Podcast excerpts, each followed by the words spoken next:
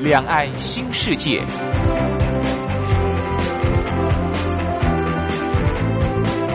这是一个让您打开视野、胸怀两岸、放眼全球的云端世界。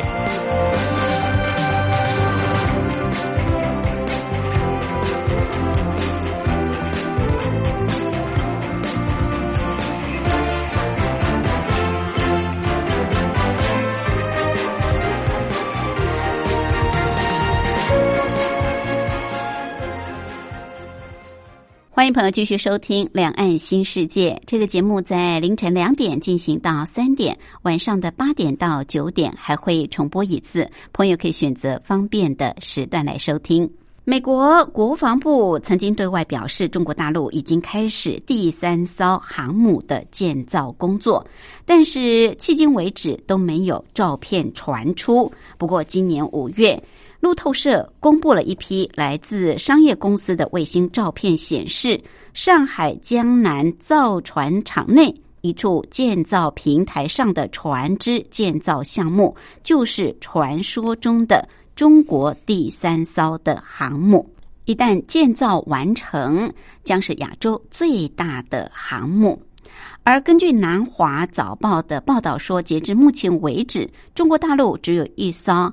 辽宁号的航母，而这艘呢是购自前苏联二手货瓦良格号的基础上改装的。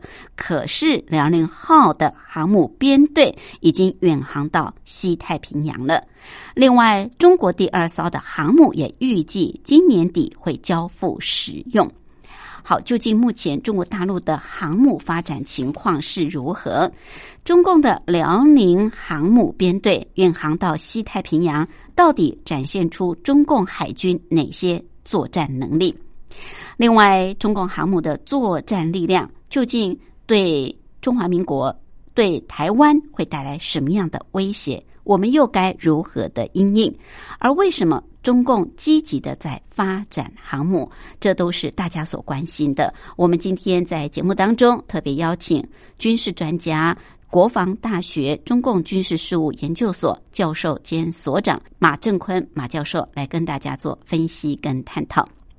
好，另外我们今天还有一个小单元是两岸用语大不同，主要是跟朋友介绍相同事物在两岸的不同用语用词。我们先进行第一个小单元：两岸用语大不同。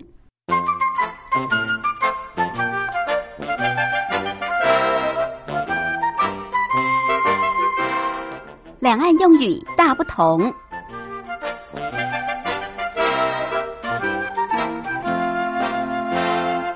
有句话说：“人吃五谷杂粮，哪有不生病的？”确实，多多少少啊，都会有一些生病的状况，不管是小感冒，或者是身体出了哪些状况，需要进一步的治疗。那有些人呃会特别的重视，在呃到医院去治疗要指定医生，因为大家都比较迷思所谓的名牌医师啊，就是比较好的医师。那这指定医生在台湾呢是叫做指定医生，在大陆是叫做点名手术，很有趣啊！点名啊，这个上课要点名，没有想到医生也要点名啊。点名手术在台湾是叫做指定医生，因为有的人觉得，呃，他比较崇拜名医，那觉得名医他的技术比较好，比较能够相信。好，台湾叫做指定医生，大陆叫做点名手术。另外，在大陆还有一个专有名词也很特别，叫做电脑大夫。医生就医生，这个还有电脑医生、电脑大夫。其实电脑大夫指的就是电脑诊断啊，他倒不是实体的医生，他就是电脑诊断，在大陆叫做电脑大夫。好，再跟朋友复习一下，台湾说指定医生啊，就是你到医院，我要指定哪一位医生来帮我看诊，叫做指定医生。大陆叫做点名手术。啊，就是上课要点名的点名，进行手术的那两个字，点名手术。大陆说电脑大夫，它指的就是电脑诊断的意思。电脑诊断 OK，这是今天两岸用语大不同跟朋友分享的。好，我们来欣赏田馥甄所带来的歌曲《花花世界》。歌曲之后就进入今天的主题单元。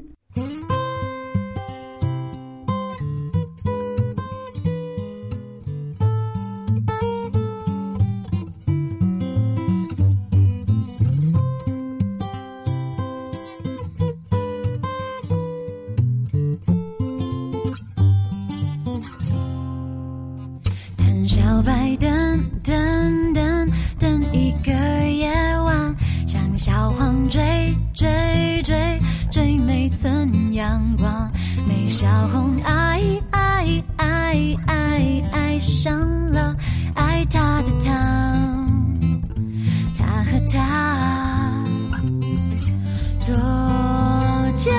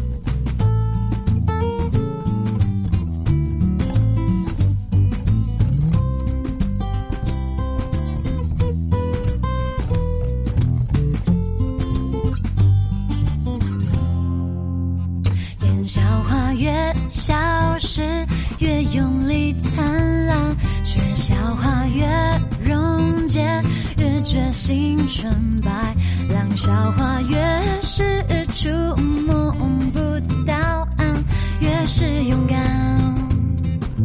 去追赶。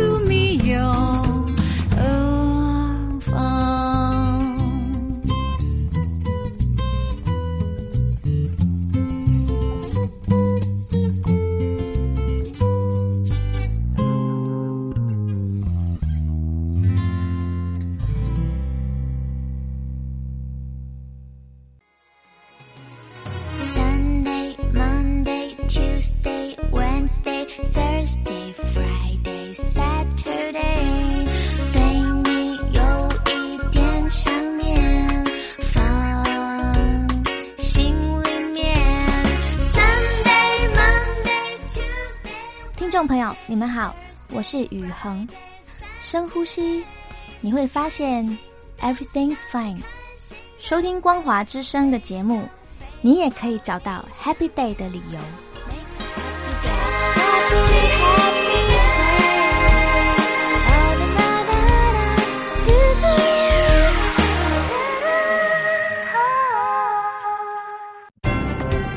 话说两岸。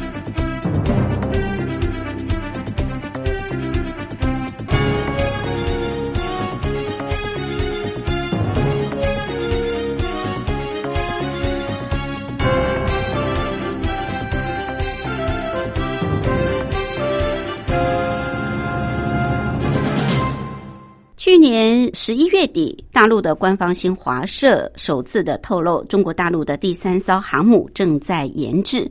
不过，从那个时候开始，中国大陆第三艘航空母舰的建造动态，外界就无从得知。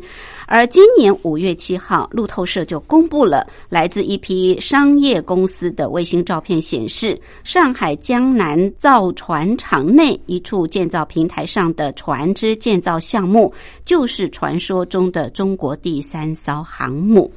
而根据报道说，这艘航母如果完工之后，就会成为亚洲最大的航母。好，有关于中国大陆的航母的议题，我们今天也特别邀请军事专家、国防大学中共军事事务研究所教授兼所长马正坤马教授来跟我们一块儿关心。马教授好，呃，主持人好，各位听众大家好。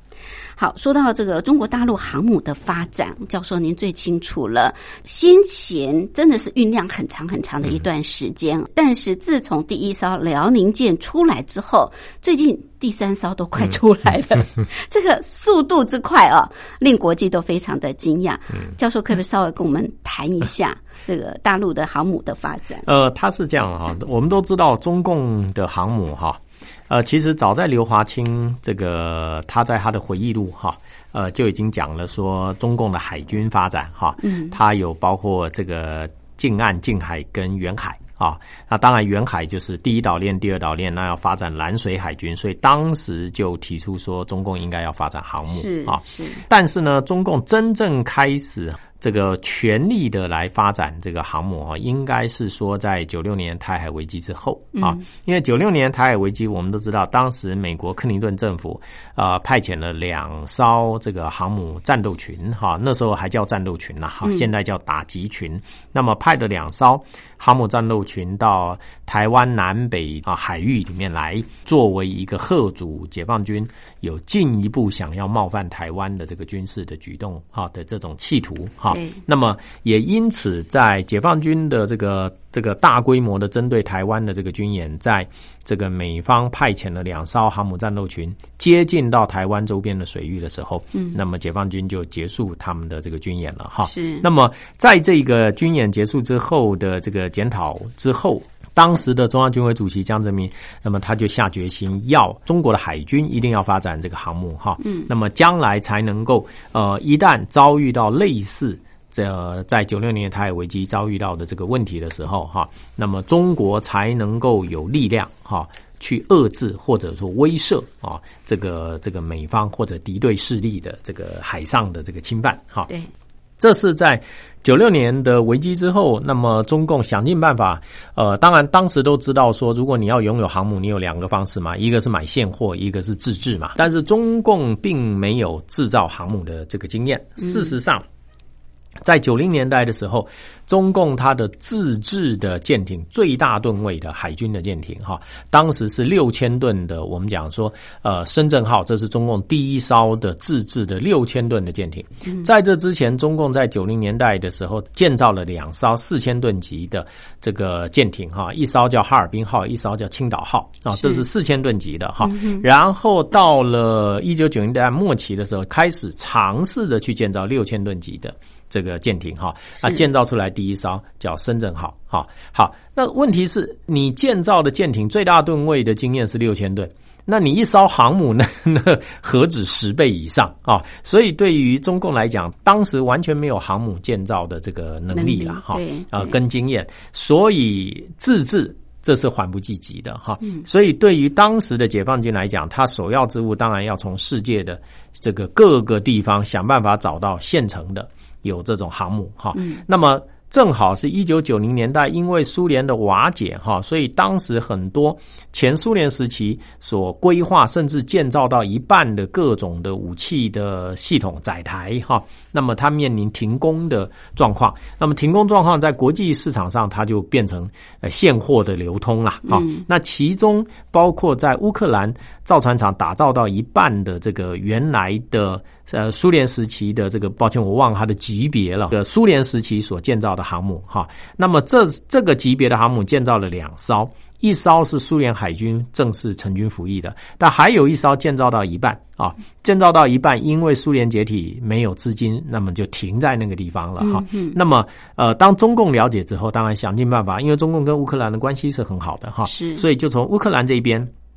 购买了呃这一艘这个这个建造到一半的航母，那当时国际社会其实是不允许这样子的一个军火的 这种转移了哈。那么，所以在美国西方社会的压力之下哈，呃，乌克兰其实呃后来哈提供给这个中共的其实就是一个完全空的一个船体啊，一个船壳哈，里面所有的系统通通拆掉了哈。那么，但是呢，对于中共来讲，它是先求有嘛。啊，于是想尽办法把这一个空的船壳从乌克兰拖，然后经过土耳其的博斯普鲁斯海峡，在那个地方还被挡了很长的一段时间，因为美国的杯葛，啊，又挡了很很长的时间，然后后来又付给土耳其很大的一笔保证金啊，然后才经过博斯出了博斯普鲁斯海峡，然后逐渐一路拖拖到最后进入了大连啊的这个造船厂哈，嗯，那这是。呃，我们讲说，对于解放军来讲，他取得这艘呃辽宁号航母的前身了哈，当然取名当时乌克兰取名叫这个瓦良格号啊，是是。那这一艘瓦良格号，其实呃，对于中方获取这艘这个航母来讲，那也是历尽波折了啊。所以这艘舰进了船体进了大连之后，中共才开始它的逆反工程啊。那么把各种的包括动力系统、机电系统、是这个武器各种的系统一样一样的这个装上去。当然装上去，呃，也有一部分乌克兰的技师的协助啊，提供各种的蓝图啊等等。可是相当大的一个程度哈，它还是自主的。是要自主去研制啊，因为这个没有现货嘛，其他系统是没有的，就是你要想办法去把它造出来哈。那这样子的一艘航母，最后成军下水，然后测试完成成军服役，已经是将近十年之后，嗯，到胡锦涛时期了啊。这艘航母，呃，中共把它取名为这个辽宁辽宁号哈，它也成功的成军服役了，但是严格说起来，它成军服役之后的表现并不理想。啊，那么辽宁号航母也曾经有在这个海上哈进行各种测试的时候，完全失去动力的 这种状况啊，所以它的动力系统也曾经出过很大的这个问题哈。所以你可以看到辽宁舰航母哈，辽宁号航母成军服役之后，它的出海次数并不多。嗯，啊，那么每一次出海测试之后哈，它回港进了这个基地之后哈，它总是要进行各种大规模的维修，然后很长的一段时间不会再出来。好，那这都说明了，就是中共的第一艘航母哈，呃，它不是完全自制的哈，啊，第一艘航母应该是属于拼凑型的哈，那它存在很多的这个问题啊。好，可是呢，对中共来讲，我们我们必须承认，就是说，中共在军火工业的发展上啊，它有一个优点啊，这个优点就是说，它会不断的在既有的失败基础上，不断的去进行改良啊，进行研制。啊，那因为它本身科研创新科研能力不足，所以他必须是买国外，想办法把国外外国的武器系统拿回来。嗯，那外国武器系统拿回来之后，他要想办法透过他的逆反工程去了解，然后去复制。啊，除一模一样，然后再想办法让它变得更好。哈，是。所以辽宁舰航母虽然存在非常多的问题，可是不可讳言的，这个中共相关的研制的单位也曾从这当中学习到很多很宝贵的经验啊，跟技术。所以这些经验跟技术就汇集起来。成为中共现在第二艘航母，就是它完全自制的这个第二艘航母，是。它的这个我们讲说这个技术的结晶啦，哈。可是问题是，这第二艘航母虽然是完全中共自制，但是毕竟它基本的构型还是跟辽宁舰是一样的，哈。所以我们也不能说把它视为是完全的中共自主研制。的航母，因为它的船体的设计图、原始的设计图还是来自辽宁辽宁号。啊啊，那只是说你是完全自己打造出来的啦，啊，但是那个图的设计，那个蓝图不是你自己，你只是做了一些修正而已啊。那所以这是第二艘的这个航母啊，它现在已经这个下水在进行各种的测试哈。对，那么原本外界传闻说，呃，要在今年八月一号。呃，这个解放军建军节啊，那么他要成军服役，啊，拨交海军。但是，呃，当时我们就认为说八月一号这不可能，不但更早，在今年年初说四月的海军节。啊，那那个时候我们认为那是不可能，因为他还要进行各种的测试啊。那么后来说是八幺建军节啊，那么我们认为说，呃，可能时程不会那么前面啊，因为你要知道，一艘航母下水测试，它要它要测试过多少的这种系统，各方面都确定没问题之后，它才能拨交海军哈，正式的成军服役哈。对。那么成军服役之后，到形成战斗力，它又有一个周期哈。那所以不是那么快的。那么十一。一，那么基本上现在传出消息说可能会再往后延，啊，在年底前哈。但是我认为说，呃，当然外界也许会去呃有点这个怎么讲看好戏了啊，就是说你看吧，每次都说你要成军服役，可是一直没有嘛啊。那有人可能会因此去唱衰哈，但我倒不这么看哈。我认为说，呃，其实它呈现出解放军这几年哈啊，它的进步了。对，也就是说。他去承认问题的存在，嗯，而不会去粉饰太平啊。那过去一定是先成军服役再说，成军服役先这个敲锣打鼓一番啊，敲锣打鼓一番，然后这是这个解放军的一个伟大胜利啊。那么然后呢，关起门来有很多问题，那再来说啊。是那但是这样子不是一个科学的一个军队建设的心态了。是那么他现在用比较呃科学的态度。啊，就是说有问题，面对问题，解决问题，解决问题完了之后，确保问题通通解决了，我们再正式成军服役。啊，我认为这个态度是值得肯定的。没错。那所以这是呃，对于中共来讲，他现在拥有的这个两艘航母，基本上是处于同一个级别。是。然后我们也都看到，它都采用滑跳式的甲板啊，因为是滑跳式的甲板，不是弹射式的甲板，也因此严重限缩了舰载机的起飞的筹载。的这个能力。啊，那么当然也就限缩了舰载机的作战半径啊，以及它其他的功能的发挥。是是好。不过，呃，虽然就是说它还是沿用过去苏联模式啊改良而成的这个航母，但毕竟现在它已经快要形成双航母时代了。嗯，甚至第三艘航母呢，这个照片都出来了。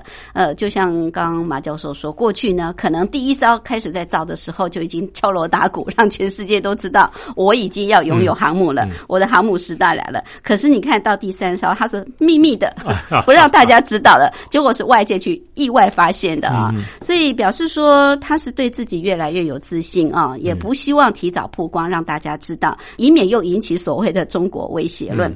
不过最近这个第一艘这个辽宁号，它已经远航到西太平洋了。这个辽宁号从建造下水成功到开始远航，它现在是编队远航。对，这个其实透露出蛮多的这个讯息。我们待会儿进一步来请教马教授。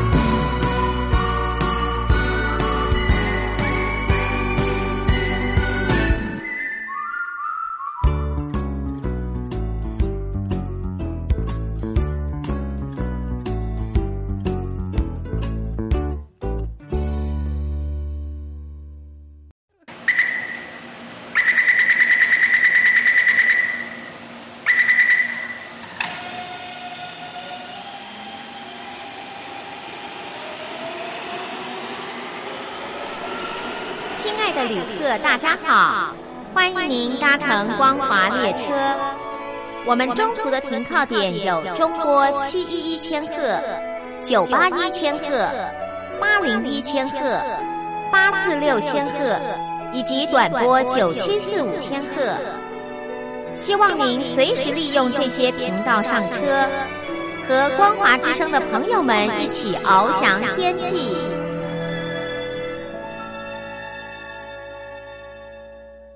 我是吴云，我们今天节目的贵宾是国防大学中共军事事务研究所教授兼所长马振坤马教授。马教授特别针对中国大陆的这个航母的发展哦，来跟我们做分析跟探讨。那刚马教授也特别谈到了，就是中国第一艘航母辽宁号，它虽然是呃购置这个前苏联二手货了啊，这个瓦良格号的基础去改装完成，但是它现在都已经形成所谓的航母编队。而最近它还远航到西太平洋哦。那其实航母编队可以远航出去，他表示是不是已经有作战能力了？到底这个中共海军呃，在这个航母的发展方面，我们怎么来看？怎么来观察？我想这样子哈，呃，这一次的辽宁舰的编队哈，因为我们都知道航母本身哈，它作战能力是非常弱的啦。是呃，包括我们讲一般的作战舰艇啊，它作战能力不外乎三种嘛。好，就是空中的防空，好啊，水面的反舰，跟这个水下的反潜，好，这是一般舰艇要具备的三种作战能力，哈。但是呢，除非你是。大型的这种上万吨级的这种驱逐舰或巡洋舰，你才可能这三种作战能力都完备嘛，哈，因为你舰上你就要舰载足够数量的反舰飞弹、防空飞弹跟反潜的鱼雷，好或者反潜的火箭等等，哈。那么这些，如果你的这个这个吨数不够的话，你没有那么大空间可以去装载。还有就是说，除了装载这些弹之外，另外你的这种。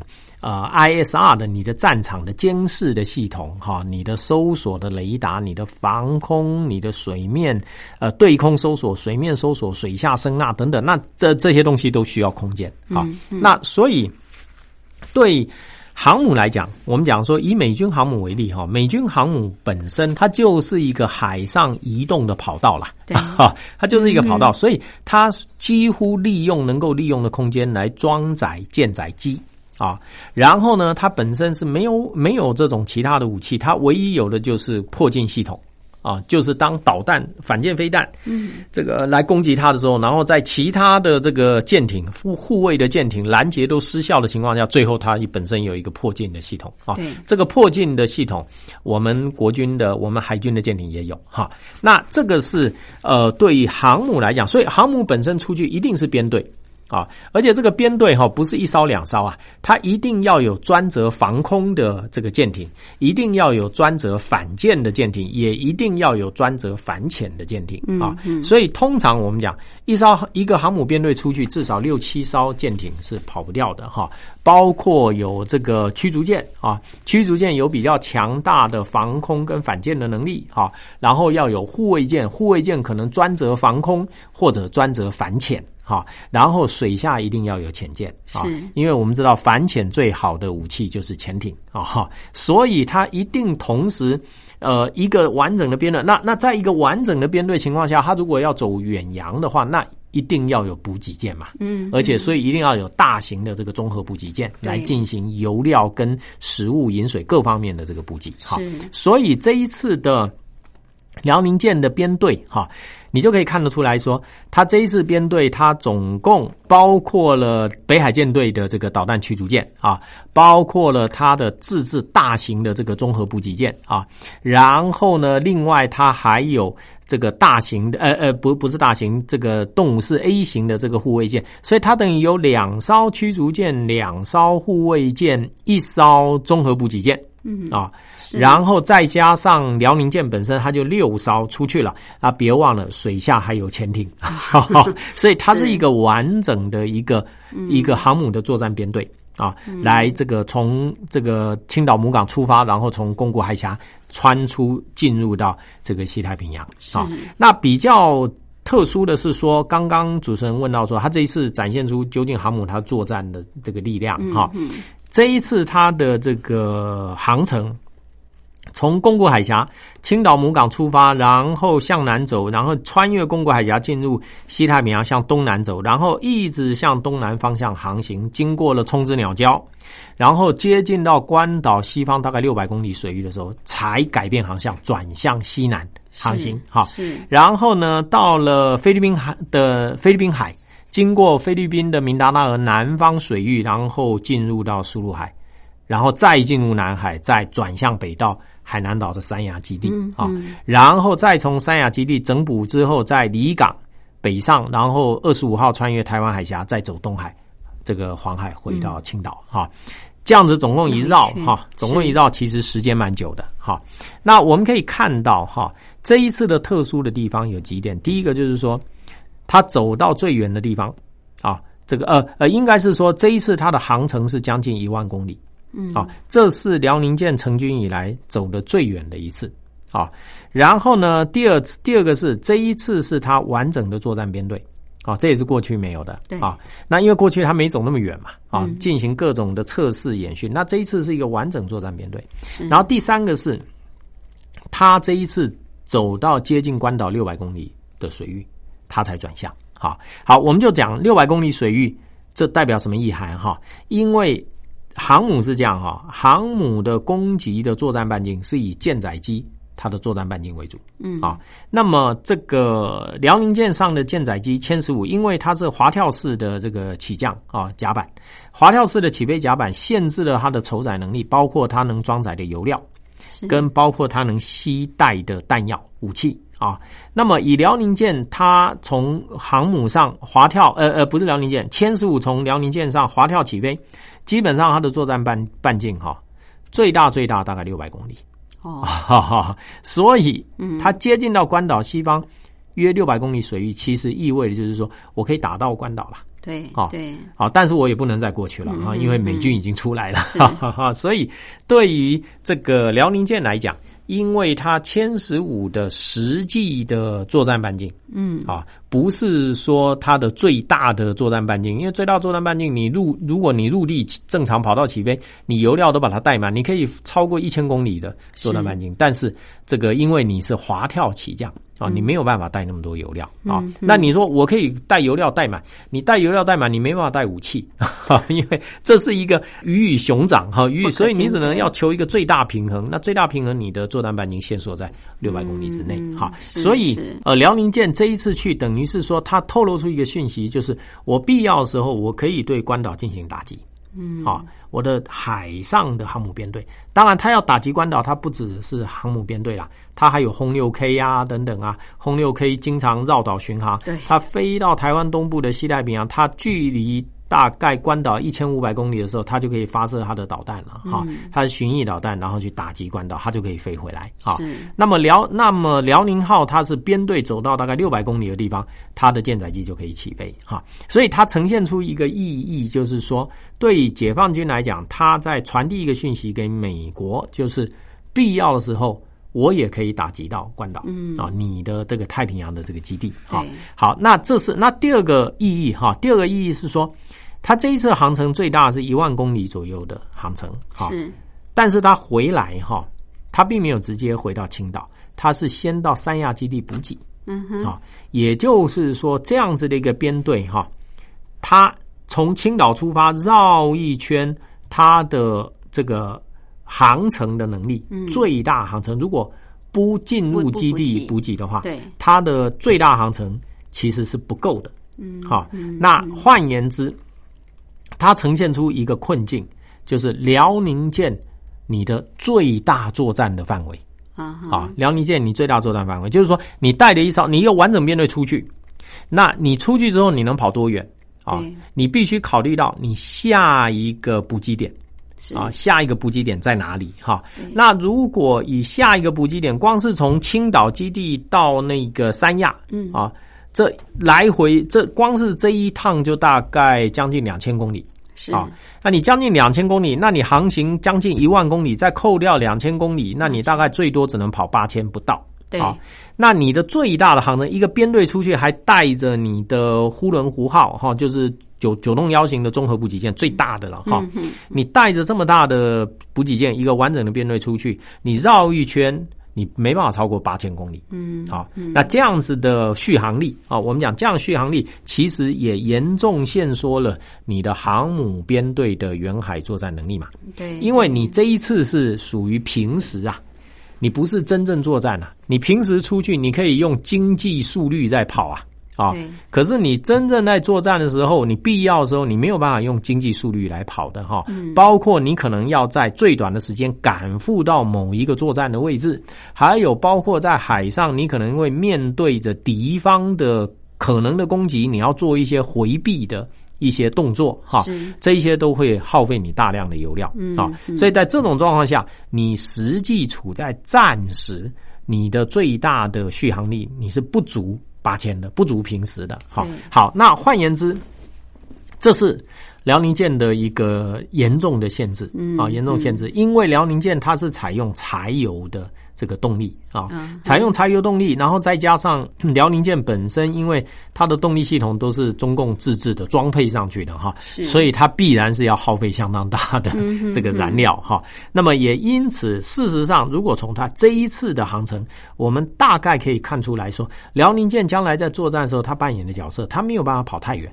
是。啊，你说，哎，它去印度洋，那如果他的巴基斯坦的瓜达尔港啊没有办法能够提供有效补给的话，他去印度洋是有问题的。嗯啊嗯，那除非他能够在安达曼海，在缅甸的石对港这一边，他能够找到补给点啊，不然的话，他进入印度洋，恐怕他的补给是后继无力的啊。嗯那所以从这样子的状况，我们大概就可以推估说，那在真实作战，尤其是对台的这个作战哈，那辽宁舰它可能被赋予什么样的任务，它扮演什么样的角色？我想我们从这当中，我们大概就可以推敲出来。嗯，好。那究竟从辽宁号这一次的编队远航，可以透露出对台的威胁到底有多大啊？我们应该要怎么来应应相关的部分？休息过后再进一步来请教马教授。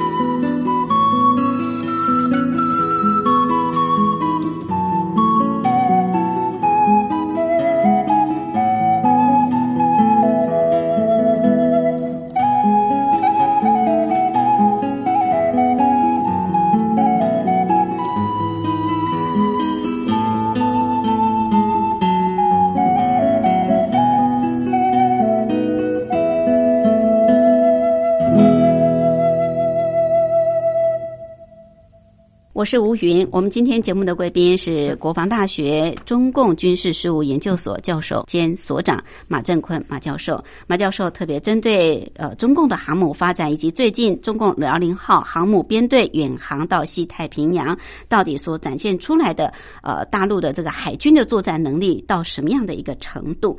刚刚教授也谈到辽宁号的这个航母编队哦，可能它的这个远航的续航力还是有限啊。但是它的打击能力确实提升不少了。从他开始这个呃下海编队到成军，这个时间其实是蛮短的。如果再过几年，他真的也不可同日而语。因为我们知道，这个中国大陆从第一艘航母改造服役，就是辽宁舰，那么到现在今年底，可能他自制的所谓自制的这一艘也开始要加入啊。所以这时间其实大概不超过十年的时间。对，最近这十年它是跳。跃式的，在这个航母的发展方面，那虽然说它现在的远航的作战能力还是有限，可是呢，如果说呃这个中共的航母能够形成所谓的联合打击的话，其实对台海的威胁还是蛮大的，对不对？哦，那当然，他所以中共呃，习近平推动军改很大一部分就是要建构解放军联合作战的这个能力嘛，哈。是。那么航母基本上，它一旦出出海。啊，它一旦出海，那么尤其在到远海的时候，哈，基本上它就是一个独立进行作战的一一股立体的作战力量。嗯，啊，那尤其在远海，除了我想大概除了火箭军之外，解放军的其他军种没有办法提供任何的 这种联合作战的一个合作。哈，是，所以呃，这是对。呃，中共的航母编队来讲，哈，就是说你的航母编队的实际作战的力量啊，取决于你航母的舰载机啊，这是很实际的哈。那尤其是在远海啊，基本上在你陆基型的。这个飞机就从陆地起飞的飞机没有办法提供空优的这个范围的时候啊，那你完你的空优的掌握就是完全要依靠你舰载机了啊。你说，哎，那那个舰艇上本身都有防空飞弹，舰艇上防空飞弹哈，它不是空优的掌握，它是防护啊。就是说，如果遭遇到敌方空中力量打击的时候，我可以做有效的防护，嗯，但是我没有办法透过。我的舰艇的这个防护能力去掌握制空权。啊，哦，这这个没有，所以掌握制空权就是说我这个空域我可以进空，敌人的飞机不敢来啊，那这是掌握制空权。是那所以你一个航母的编队出去，你能不能有效的去有拥有空优，掌握？区域的制空权，就是说你这个战场制空权，那是在于你航母上舰载机你的作战能力。哈，好，那航母舰载机作战能力，那当然又跟第一个你飞机本身的性能的先进与否，啊，还有就是说你舰你的这个飞机从航母甲板上起飞的时候，你能够带多少的油料，涉及到你作战半径，还有你能够带多少的弹药。对，呃，弹药跟油料，这有我刚刚讲的，这是一个鱼与熊掌 的问题哈。你只能取当中的最大的平衡哈。是。那么以这个辽宁舰或者现在中共自制的第一艘的这个呃这个呃航母来讲，基本上它的甲板都是滑跳式的甲板，然后到目前为止，它的选择的舰载机应该就是歼十五了哈。嗯。新的型号的舰载机还没看到，假若现在有新型号的舰载机。它正式成军服役也大概十年以后啊，因为你不可能说，啊，我现在一个新飞机出来，我立刻可以就放上航母甲板就出去了哈。是。那么，所以呃，可预见的未来就是说，中共航母舰载机就是以歼十五为主，而我们必须讲，歼十五它已经它基本上是属于第三代的。这个战机啦，对啊，那么它是苏联时期的苏凯二十七，把它改良成舰载版嘛，嗯啊，所以它的很多的设计基本上都是属于上一代的这个设计啊。严格说起来，歼十五舰载机如果跟现在的美军航母的舰载机 F 十八。A 来比较的话，嗯，它是没有办法跟 F 十八 A 匹敌的哈，所以它是一个比较旧式的这个现代化程度比较弱的舰载机。当然，呃，那个中共它有改良啊，啊，它签署自己去改良它的雷达系统、射控系统等等哈。但是毕竟它的整个的载台是比较旧型的这个设计啊。那在这种状况下，加上它的油料没有办法满载。啊，它的弹药筹载没有办法满载，因此整个的中共的航母编队自呃，这个不管是辽宁舰啊，尤其以目前的辽宁舰来看，它的航母编队的远海作战能力其实是有比较受限的啊。在这种状况下，对台的作战，它能够制造多大的威胁啊？对台作战，它制造的威胁是在于说，第一个，它如果如果是从西边来的这个侵犯，侵犯台湾西岸，这不需要航母了，嗯啊。可预见的是，如果它的航母要运用在对台作战，它就是东边嘛。嗯，啊，对。那你从东边来，从东边来，究竟你航母编队的目的是要去对美军执行反介入，还是要这个打击台湾的这个东部？嗯，好。那你说打击台湾的东部，你打击台湾东部唯一的目的就是台湾东部没有战略重要的战略目标，唯一的战略目标就是加山基地嘛。嗯，哦，就是你我们的战力保存。啊，好，那就算你要打击这个加山基地东部的这个战力保存的这个要点啊，那你的歼十五从这个东边的太平洋啊来要进行打击哈，那你除了歼十五之外，你有没有其他的这个武器火力可以提供比歼十五更好的这个打击？嗯，啊，如果是已经全面进犯台湾的话，你的舰载的公路的巡弋飞弹。啊，现在中共也积极在发展。是是，你的舰载的公路巡弋飞弹是不是可以直接从舰艇上发射，打击台湾东部的目标，而不需要舰载机？嗯，好，好。如果你说，哎，对啊，我不需要舰载机啊，我舰艇上直接发射就可以，那你航母就不需要到这个地方来 啊，对不对？你可以有其他的有这个具备公路巡弋飞弹打击能力的这个舰艇过来就好。好，所以这样的一个，呃，当然了，我刚刚讲说，他如果是这样攻击，我们还是有我们的防御的 这个这个方式了哈。是。但是对于解放军来讲，就是他考量说，我要不要派航母到台湾东部来对台湾进行打击的时候，他就开始进行各种的推估嘛。啊，那推。推估到最后会发现，说航母对于这个军事行动全面犯台来讲，啊，它唯一能够比较能够发挥功能的是去阻绝美军甚至日本方面对台湾的军事的介入，嗯，啊，对台海军事介入，而不是用作打击台湾的主要武力的载台。是啊，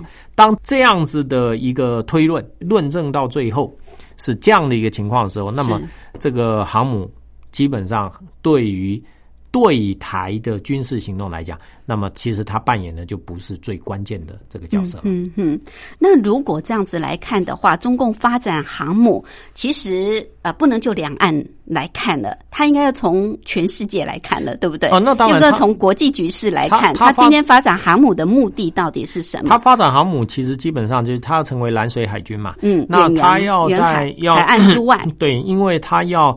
这个从胡锦涛时代最后一本白皮书就讲嘛，他要维护海洋权益嘛，是哦国家的利益嘛，啊，那所以他发展南水海军、远洋海军的目的是维护中国的这个国家利益、海洋权益，嗯啊，换言之，他要成为一个全球性的大国。那成为全球性的大国，中共也不是理想主义者，他是很务实的。他要成为全球性的大国，最根本的底气就是你要用。能够进行全球部署的军事力量做支撑嘛？嗯啊，而进行全球部署的军事力量最重要就是你的海军的力量嘛？嗯啊，那海军力量你要到全球七大洋，那当然你航母编队这是不可或缺的。是，所以它发展航母，严格说起来，倒不是针对这个解决台湾问题了啊，倒是我们要注意的是，它它针对解决台湾问题，它现在开始建造的这个最新型的这个两栖作战舰。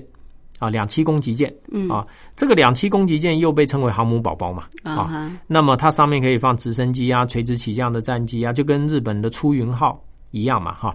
这个两栖作战舰将来才是可能对台的军事行动上对我们比较构成危险的。是是，好，所以针对呃大陆的这种海军的军事力量的发展啊，当然我们也要去应应，我们要有我们的准备啊。不过最后我想请教马教授，就是说习近平一再提到。就是要建设一流的海军啊！一流海军当然就是要能够媲美美国。那现在它的航母有编队了，形成航母战斗群可能还要一段的时间。可它第三艘也要出来了，所以有人说：“哎，三艘出来是不是就已经可以形成航母战斗群？是不是未来很快的中共就可以建设所谓的一流海军了呢？呃，我想这个在上一次我们谈到中共公布的国防白皮书就讲得很清楚，他自己承认说现代化的 水平距离世界先进国家还有很大的差距啊。那所以我想，呃，以目前来看，两艘我们已经看到的航母哈，呃，辽宁号跟他另外一艘自制的航母，基本上都不具备跟美军航母匹敌的能力了。嗯，啊，呃，就是说，它跟美军的现有的航母来讲，它不是在同一个水平上啊。那当然，未来它有没有可能建造出跟美国美军的航母是同一个水平？当然有可能哈。包括可能呃弹射式的甲板，靠包括可能核动力，包括可能是甚至电磁弹射啊。那这都有可能哈。包括舰载的武器，可能由这个镭射炮来取代我们现在的这种舰炮啊。那呃，这都有可能，但是这不是在短时间啊可以做得到的哈。那更重要一点是，呃，中共不断的在发展它的航现代化的航母作战的力量哈。那同样，美军也不断在发展它下一代的 这个海上作战的力量是啊。所以这个就就像一个就赛跑嘛哈。嗯嗯，就是说双方呃，中共是希望以能够建造现在美军拥有的海上作战力量。作为一个目标，对，但是呢，你可能要花二十年啊，甚至到本世纪中叶啊，但是美军他不会等你啊，当然。啊，美国当然他不会原地踏步等你来嘛，他一定也积极发展下一代的作战的力量体系啊，所以当你达到现在的美军的作战力量，美军又往前跑了哈，所以呢，变成说中共如果要军事力量要。赶上美国，嗯然后成为跟美国并驾齐驱，那他就必须要做跳跃式的发展。好，是。但是呢，这个跳跃式的发展很难变成是全面性的进步。嗯，啊，所以这也是为什么在这个这一次公布的这个国防白皮书，他提到，他承认说，机械化才刚还没有完全完成啊，信息化还有很大的这个空间啊。那所以。对解放军来讲，因为它编制太大了，对，它只能是什么？它只能是选择性的拳头部队、尖子部队，哈，它全面性的现代化，是。但是呢，后面还有很多哈，它没有办法一步赶上的哈，他只能在后面慢慢慢慢跟着哈。是。那这是解放军。全面现代化要成为跟美军一样的世界一流军队，面对的最大的问题，哈。那所以也就是说，我们看这个中共的军事发展，我们会看到哦，它有很先进的武器，嗯嗯，啊，那么它有很先进的这种作战的模式，哈。那但是呢，这些都是点，啊，它还没有构成连成线。更没有构成面啊，但是美军的进步，它是面已经形成的哈。我想这是最大的这个差距。OK，好。哎，美国为什么每年还要针对中共的军事发展做这么多的批判呢？不，这是对美美国来讲，他每一年有向国会从两千年国会通过一个法案决议之后，他根据那个决议，每一年要向。国会提供一个中共军力报告，哦，这是五角大厦，是，这是两千年，然后这一份中共军力报告就成为美国国防部向国会争取国防预算嘛，啊，所以 把假想敌弄得更厉害一点，可以争取更多的当然，当然这是各国为了自己的国家利益哈，国家安全必然的哈，那所以对于美国来讲哈，美国五角大厦到现在为止。它还是有一个专责的单位，每一年要对于中共军力发展建设做各种的评估，然后向国会提交一份中共军力报告。是，然后这个中共军力报告里面，呃，中共军力报告版本分两个嘛，一个是公开版，一个是不公开版嘛。哈，公开版的我们这几年看起来，其实内容都已经不像过去。那么的对解放军具备明显的敌意了哈，啊，或者是言辞的去批判哈解放军的军事扩张哈。是现在在公开版的部分，它是比较持平哈。是，但是呢，篇幅也比较缩短了。嗯，好，那但我们知道还有机密版啊，这机密版才是真正给国会跟他要钱的哈，要这个这个国防预算的版本。是是是，好。好，我们非常感谢国防大学中共军事事务研究所教授兼所长马振坤马教授，特别针对中共的这个航母的发展，以及中共辽宁号航母编队啊，最近远航到西太平洋的一些呃作为啊，跟我们做这么深入的分析探讨。谢谢教授。呃，谢谢主持人，也谢谢各位听众。